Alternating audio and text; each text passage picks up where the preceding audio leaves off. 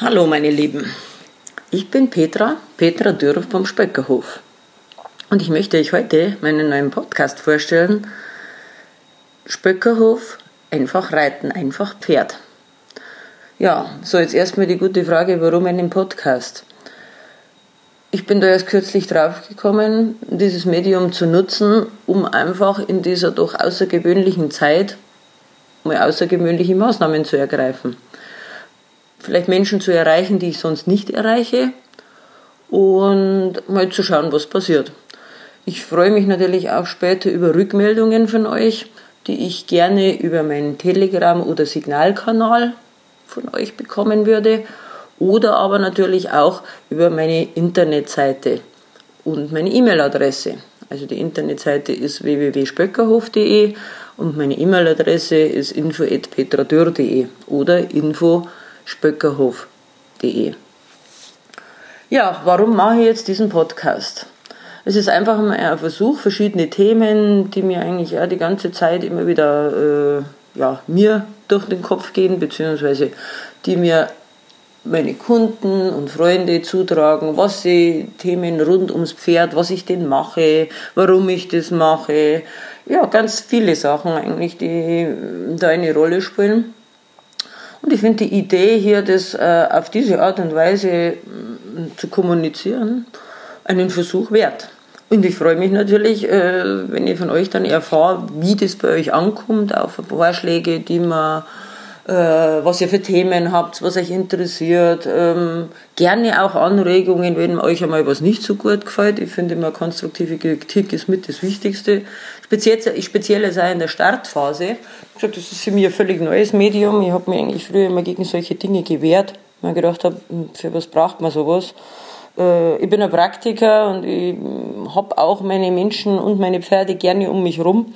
Und Pferdetraining im Podcast, glaube ich, ist sehr, sehr schwierig. Oder ich finde auch teilweise Video schon schwierig. Es dient immer einer gewissen Inspiration, aber für mich wird es auch in Zukunft kaum die Praxis ersetzen. Aber man kann natürlich Ideen ähm, und auch Philosophien oder wie immer man das nennt, äh, ruhig weitergeben. Und deswegen werden wir da jetzt mal anfangen damit. Welche Themen, ich habe einige geplant, die werdet ihr auch äh, schnellstmöglichst erfahren. Es gibt hier alle möglichen, ja, da sagen wir mal so, der Fantasie sind keine Grenzen gesetzt. Ich möchte es aber möglichst äh, mir frei von der Seele wegreden. Also ich, mir geht es jetzt nicht um dies, dass ich hier äh, vorher immer Skripte schreibe und so, dann kann ich gleich ein Buch schreiben. Und das wäre mir immer gerade noch ein bisschen. Ist einfach wahnsinnig viel Arbeit. Aber so nebenbei einmal ein bisschen quatschen über das, was man so täglich macht, das erscheint mir logisch. Und deswegen werde ich das einfach mal praktizieren. Okay, da mich sicherlich einige noch nicht kennen, möchte ich mir einmal kurz mal vorstellen, wer ich bin, was ich so mache, wo ich bin, was der Spöckerhof ist. Das ist mal so der, der Sinn von dem heutigen ersten Podcast. Und wie es dann weitergeht, werden wir sehen. Also gut, wir, was bin ich, wer bin ich? Äh, gute Frage. Wie bin ich zu den Pferde gekommen, wäre immer wieder mal gefragt. Irgendwie ist mir das wohl in die Wiege gelegt gewesen. Also meine Eltern haben eigentlich nichts mit Pferden zu tun gehabt, haben mich aber eigentlich immer gefördert. Ich habe ungefähr mit ca. sechs Jahren das Reiten gelernt, äh, bin also in eine Reitschule das erste Mal in Tirol äh, am Fohlenhof Ebbs gewesen, äh, der mich auch viele Jahre begleitet hat war eine sehr interessante Zeit, war halt eine klassisch, ganz normal klassische Reitausbildung mit auch einem klassisch reitenden Reitlehrer, muss ich sagen. In der folgenden Zeit, also auch Kinder-Jugendzeit, habe ich tatsächlich viel bei meiner Großtante in Tirol, in der Tiroler Bergwelt verbracht, wo dann so ziemlich jeder Haflinger, der in meinem Einzugsgebiet war, äh, von mir irgendwie entweder eingeritten, betreut oder sonst irgendwas wurde. War eine ganz tolle Zeit, muss ich sagen, möchte ich nicht wissen, missen. Und irgendwann habe ich dann meine erste Haflingerstute nach München gebracht. Eine original Tiroler Haflingerstute natürlich, die mit mir dann nach München umgesiedelt ist. Das war 1981. Mein Gott, wie die Zeit vergeht. Unglaublich. Ja, und damit hat dann so einige, musste ich mir natürlich einen Stall in, in München suchen und tatsächlich mit meiner ersten Haflingerstute Lydia hat es schon ein bisschen begonnen, dass ich in meinem Freundeskreis ein bisschen Unterricht gegeben hat. Also viele wollten einfach mal reiten und äh, ich habe das dann mit meinem Stütchen da so ein bisschen praktiziert, mehr im, im Freundeskreis natürlich, nicht im großen Stil. Ja, und dann kam irgendwann so die, meine, groß, mein großer Wunsch, äh, mich weiterzubilden und das äh, einmal was anderes auszuprobieren. Ich habe so klassisch Dressur, Springreiten, einfach da in dem Stall, habe hab mal eine ganz nette private Reitlehrerin auch, äh, wo wir das immer wieder mal gemacht haben, äh, was jede Woche mal einen Unterricht gegeben hat, eine Springstunde, alles Mögliche. Ja, und so ging das dann, dass mir das aber irgendwie, also speziell meine Lydia, mich im Springen immer für die Aufgabe gestellt hat, dass sie zwar gut sprang, aber offensichtlich nicht ganz so gern. Also zumindest nicht mit mir. Und äh, mein, damals hat es ja noch nicht Handy, Internet war ja nicht so verbreitet. Es hat noch eine andere Anzeige über Kurse oder so gegeben. Und dann hat es mich auf dem Hauchenberghof noch ins Allgäu verschlagen, wo ich dann wirklich meinen ersten Kurs ohne Pferd gemacht habe. Und zwar ging es da eben auch unter anderem um Bodenarbeit, Tellington Bodenarbeit von der Linda Tellington Jones und die Methode von Rolf Becher, Springen, mhm. nach Rolf Becher. Hat mir überhaupt nichts gesagt, Okay. Gut. Gesagt, getan. Aus einem Kurs wurden mehrere Kurse. Ich habe das Alge und den Hauchenberghof oft besucht, mit und ohne Pferd. Durfte da jede Menge lernen und bin heute noch sehr dankbar dafür, weil ich dann natürlich auch Rolf Becher mal persönlich kennenlernen durfte. Pa ziemlich parallel zu dem mm, bin ich über einen Freund auch zum Westernreiten gekommen. Das war kurz danach. Ja. Also Westernreiten, auch das war mir natürlich irgendwie nicht ganz so, hm, ja, gab's halt, aber was das bedeutet, wusste ich auch nicht.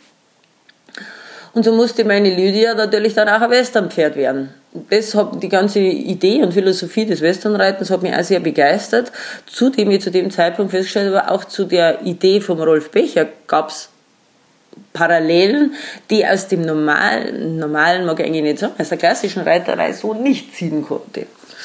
Na gut, ähm, so hat mein Haflinger dann natürlich neben dem Springsattel einen Westernsattel bekommen und das hat auch ganz, ganz gut funktioniert, dass man da so nebenbei äh, sich in zwei Richtungen entwickelt hat. Äh, ja, gut. Was war dann die logische Konsequenz irgendwann einmal?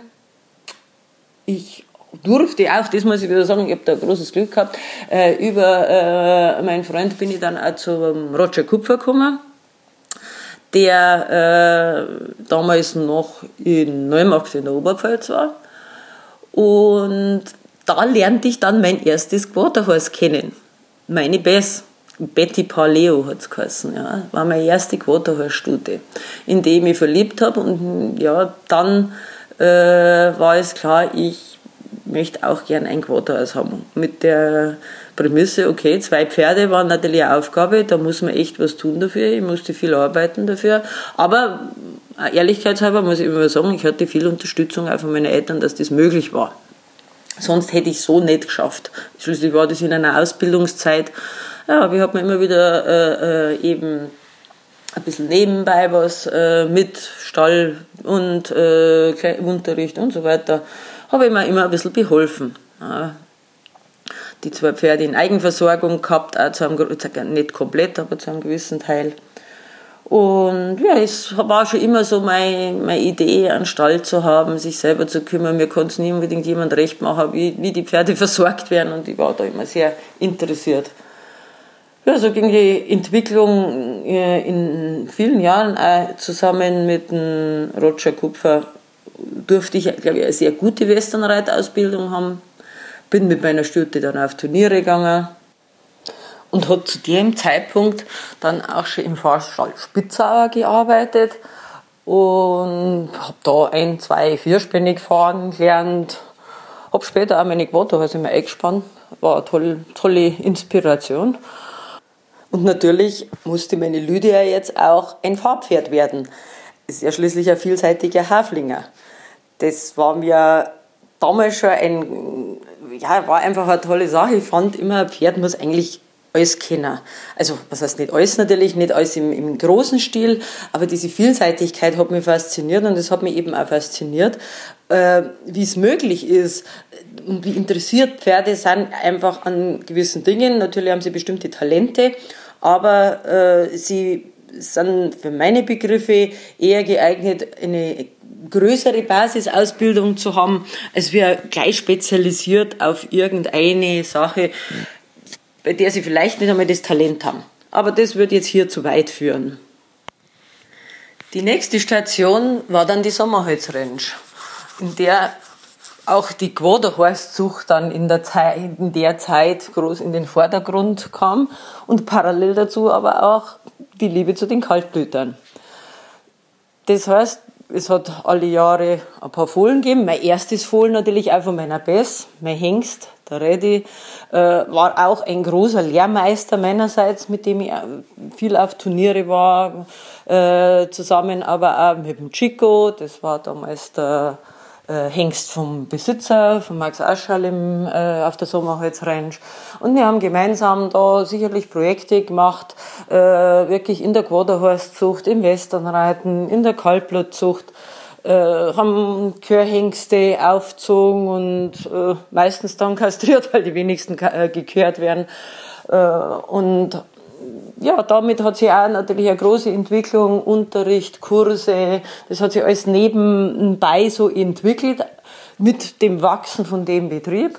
Und dann habe ich auch beschlossen, ja. eben in äh, doppelter Berufserfahrung, nachdem ich da schon einige Jahre dann tätig war, dass ich die äh, Pferdewirt Prüfung mache. Der Dröxler Norbert war damals der erste, der Pferde oder einer der ersten, die im Pferdewirt in Zucht und Haltung äh, Fachrichtung Westernreiten, wie es damals auch noch hieß, mit in, angegliedert gemacht hat. Und ich habe mich halt dann bei ihm erkundigt, wie das so abläuft und dass man eben über einen Quereinsteigerparagraphen sozusagen äh, diese Ausbildung oder beziehungsweise die Beruf, den Berufsabschluss machen kann. Gut, das habe ich dann gesagt, getan, auch gemacht. Und äh, einige Jahre später dann, also drei Jahre, knapp drei Jahre danach, habe ich auch die Pferdewirtschaftsmeisterprüfung in diesem, äh, also Zucht und Haltung und Westernreiten abgelegt. Daraufhin bin ich dann auch in den Prüfungsausschuss von den Pferdewirten. Auch eine sehr interessante Zeit. Da muss ich dann dazu sagen, habe ich auch diese vielseitige Ausbildung, die ich bis dato gelernt habe, auch äh, nochmal geschätzt. Ich habe ja in, den, in, der äh, Prüfung, also sowohl die Prüfung mit klassisch Reiten, Zucht und Haltung, als wie auch im Westernreiten gemacht. Und da war für mich schon immer klar und wichtig, dass es für mich nicht die eine Reitweise gibt in der Vorgeschichte diese Methode vom Rolf Becher kennenzulernen, die Arbeit von der Linda Tellington Jones, die vielseitigsten Sachen, auch mit Trainern aus Amerika, vom Westernreiten, äh, das alles und auch gute klassische Ausbilder, äh, haben mir eigentlich immer gezeigt, dass es nicht die eine Reitweise gibt und dass es für mich viel wichtiger ist eine gute Basisausbildung und ein sogenanntes äh, Gebrauchspferd zu äh, trainieren, auszubilden und auch die Reiterausbildung vielfältig zu gestalten. Weil durch meine Berufsausbildung dann bin ich irgendwann sogenannter Profi geworden. Also irgendwann hat keinen Raum mehr gehabt, nebenbei noch zu arbeiten, sondern dann kam halt der Sprung ins kalte Wasser und zu sagen, jetzt musst du wirklich von dem alleine leben, machst dich selbstständig, was grundsätzlich aber immer auch meine Idee hinter der Geschichte war. Besonders geprägt wurde das natürlich dann auch, äh, indem ich beschlossen habe, diese sogenannte Chiron-Ausbildung vom Rolf Becher zu machen, wo ein großer Teil äh, der Kurse habe ich teilweise am Hauchenberghof schon gemacht gehabt, das war so die Vorgeschichte. Und äh, viele dieser Lehrerkurse fanden dann in Marburg st statt, bei der Ellen Freudenstein. Und die Ellen wurde dann natürlich auch zu einem großen Vorbild und Mentor parallel zum Rolf Becher, äh, da sie seine Methode voll mit in ihr äh, Konzept mit eingebracht hat und eben diese Lehrerausbildung stark geprägt war von dem sogenannten Marburger Modell wo sie in, das wäre ja an einer anderen Stelle dann auch nochmal genauer erläutern, was das Marburger Modell entwickelt, das würde jetzt zu weit führen. Wenn wir in den Kursen in Marburg und durch die äh, Chiron-Lehrerausbildung bin ich unter anderem dann auch mit der Feldenkreismethode in Kontakt gekommen und habe da eine wiederum lange Wegbegleiterin, die Maya Huber, kennengelernt. Ja, die Maya und die Feldenkreismethode haben mich dann wiederum sehr stark äh, auch wieder nochmal beeinflusst und gestärkt in der ganzen Ausbildung, die für mich, für Pferd und Reiter wichtig war.